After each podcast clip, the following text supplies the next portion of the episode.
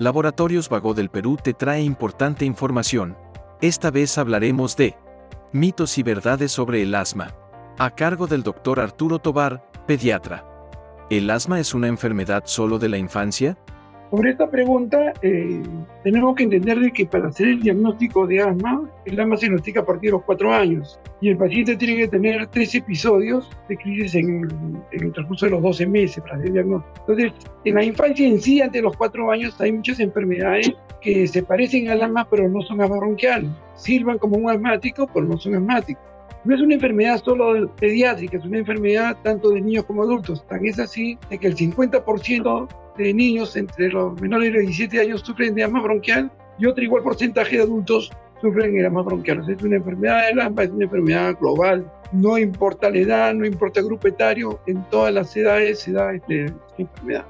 Los pacientes asmáticos no deben practicar deportes ni realizar actividades físicas intensas. Sobre la parte de los ejercicios, también es una pregunta muy interesante y es un gran mito. El que le habla con 37 años como pediatra y con buena cantidad de manejo de pacientes asmáticos, le podría decir de que en una primera etapa antes a los pacientes con asma bronquial se les daba descanso médico, no podían hacer educación física, se les daba prioridades en cuanto al descanso y lo único que traía consigo es de que en vez de que el paciente mejore, el paciente vivía en un permanente estrés. Con la llegada de nuevos medicamentos, de los inhaladores o controladores muy buenos, podemos contestarle a todos aquellos que piensan que no deben hacer ejercicio los pacientes asmáticos que los pacientes con asma bronquial tranquilamente pueden realizar todo tipo de ejercicios, como, o todo tipo de deportes, como jugar el fútbol, básquet.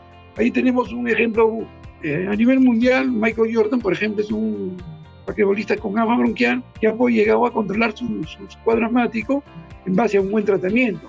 Entonces, eso ya deja de ser un mito, es que los pacientes con asma no pueden hacer deportes. Pueden hacer todo tipo de deportes, natación, todo, todo tipo de deportes, siempre y cuando tengan un buen control de su cuadro asmático.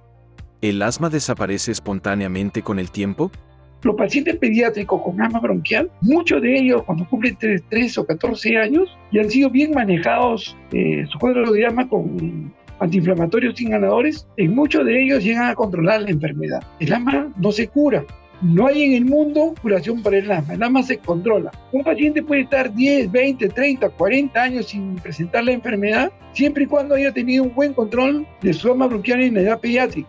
Pero aquellos pacientes que creen que controlar el asma es estar bien una semana o 15 días y nuevamente están constantemente viendo a los hospitales, a los consultorios, porque su niño se agita, esos niños tendrán 12 años, 13 años, 14 años, 15, 20 años y seguirán presentando crisis asmáticas.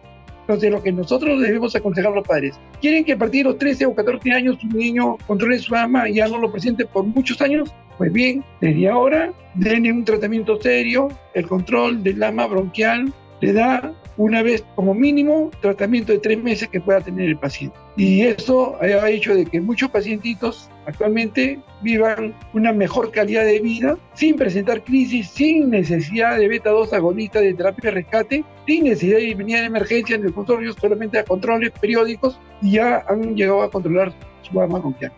Sigue informándote con Laboratorios Vago del Perú. 30 años. Misión que trasciende.